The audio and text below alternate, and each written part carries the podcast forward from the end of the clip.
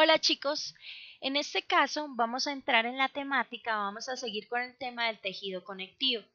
Cuando hablamos o pensamos directamente en tejido conectivo, vamos a pensar en lo que es el tejido de sostén. Entonces, cuando hablamos de tejido de sostén, vamos a tener o pensar directamente en que soporta y relaciona a otros tejidos, por ende estructuras y órganos, sirviendo como el esqueleto del organismo como tal. Ahora, otra de las características importantes de este tejido conectivo es la capacidad que tiene de servir de puente o de unión entre tejidos. Ahora, otro punto clave a establecer es que se puede encontrar en la literatura como tejido conectivo o tejido conjuntivo. Bueno, teniendo en cuenta esto, nos dirigimos directamente a cómo está constituido. Resulta y pasa que este tejido conectivo consta de células que se encuentran muy separadas, tienen suficiente o abundante matriz extracelular, que se encuentra formadas por fuertes fibras embebidas en una sustancia fundamental.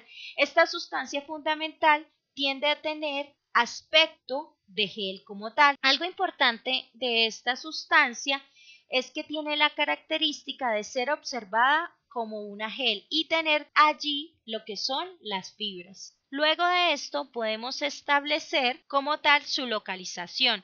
Entonces se ubica en todo el cuerpo sirviendo de soporte y por ende de sostén, teniendo en cuenta por su nombre indicado que es un tejido conectivo, es decir, es un tejido de unión. Otra cosa importante a tener en cuenta es que en él discurren o se encuentran como tal para su paso los vasos sanguíneos de cada uno de los órganos. Es claro que ahora podemos observar lo que son las funciones. Las funciones de este tejido son el reflejo primordial del tipo de fibras y el tipo de células que se presentan dentro de él teniendo en cuenta también la composición de la sustancia fundamental. Ahora, para tener claro, podemos establecer algunas células y por ende algunas funciones. Cuando hablamos de un fibroblasto, vamos a hablar directamente de la producción de fibras extracelulares. Esta es una tarea o una actividad que es demasiado estructural en el tejido. Otra de sus funciones es que producen y mantienen la sustancia fundamental lo que hace que estos fibroblastos sean una de las principales células en el tejido conectivo o conjuntivo. Ahora, cuando nosotros seguimos con las células, podemos encontrar linfocitos, células plasmáticas, macrófagos y eosinófilos como tal. Ahora, todos estos se encuentran asociados con el sistema de defensa del cuerpo, lo que quiere decir que reaccionan a lo que son inflamaciones o lesiones como tal, teniendo en cuenta que cuando se habla de defensa vamos a hablar del complejo antígeno-anticuerpo. Algo claro es que funcionan dentro de la membrana extracelular del tejido conectivo. Otras funciones importantes o otras funciones de este tejido podrían ser lo que son las reacciones inflamatorias y las reacciones como tal de tipo inmunitario, lo que dan como tal soporte y solidez y también hablaríamos de una función de unión. Luego pasamos directamente a lo que es la sustancia fundamental. Si pensamos en la sustancia fundamental, vamos a determinar como tal que está viendo siendo una sustancia de tipo incoloro y por ende translúcido. Aparte de esto, tiene una consistencia densa que sería como una gel que se encuentra muy hidratada. Teniendo en cuenta esto, debemos establecer que ocupa todo el espacio situado entre las células y, y las fibras del tejido conectivo. Ahora, algo súper clave o muy importante es establecer qué es lo que contiene.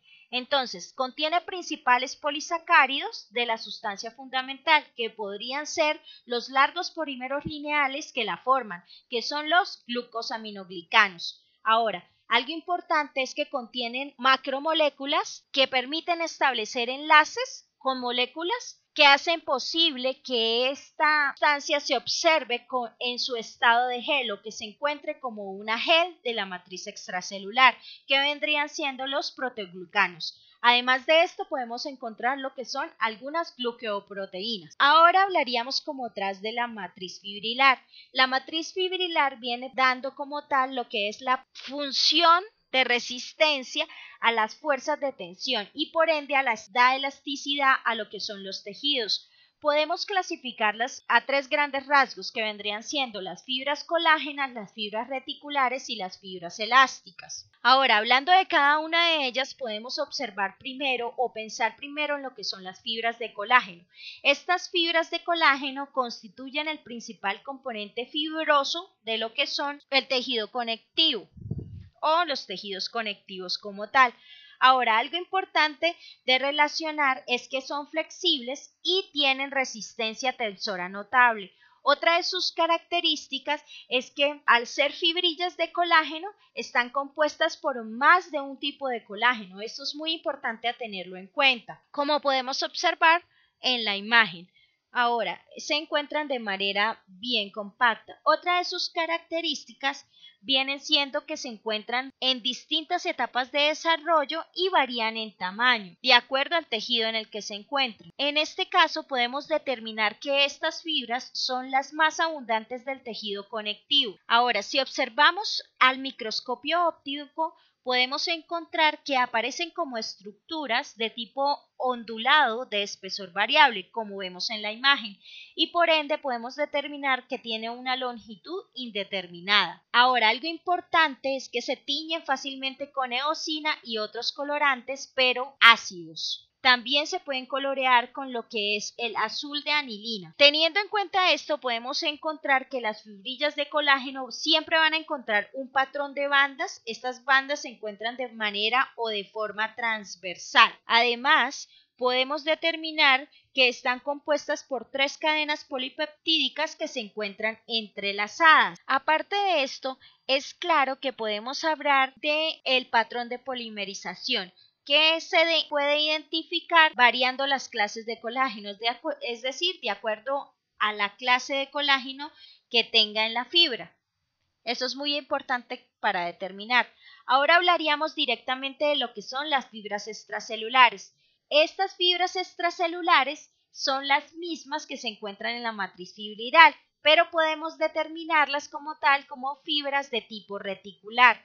Ahora, sus características. Resulta y pasa que estas tienen una particularidad, es decir, que no se pueden identificar con la tinción de eosina y hematoxilina o hematoxilina y eosina. Em, otra cosa importante de estas es que se encuentran compuestas por fibrillas de colágeno tipo 3. Ahora, tienen interesantes puntos ya que se encuentran en un diámetro reducido y tienen un diseño de ramas. Además de esto, no se agrupan para formar fibras más gruesas, es decir, que ellas se mantienen allí. Esto quiere decir que todas ellas se organizan en redes o en mallas. Ahora, cuando hablamos de estas, vamos a hablar directamente del tejido conectivo laxo. Es muy importante. Ahora, teniendo en cuenta que está el tejido conectivo laxo, vamos a pensar en que se hallan en la unión con el tejido epitelial, también alrededor de adipocitos, vasos sanguíneos, pero siempre de calibre pequeño, nervios y células musculares como tal. Luego siguen con lo que son las fibras de tipo elástico. Estas fibras de tipo elástico permiten que los tejidos respondan al estiramiento y por ende a la distensión. También hablamos de que son delgadas y están dispuestas en forma ramificada, además de estar entrelazadas con las fibras de colágeno. En este caso hablamos de tinción. Cuando hablamos de tinción vamos a determinar que estas fibras elásticas se tiñen con orceína o resorcina fucsina, viendo ya después de ser teñidas que el núcleo central está bien determinado, bien definido y bien coloreado. Ahora, teniendo en cuenta esto, vamos a hablar que el núcleo central es de elastina y por ende tiene una red circundante de microfibrillas de fibrillina. Otra de las características de esto es que las fibras elásticas normalmente siempre van a ser más delgadas que las fibras de colágeno y la red que forman siempre va a ser de tipo tridimensional para impedir los desgarros a causa de los estiramientos excesivos. Chao chicos.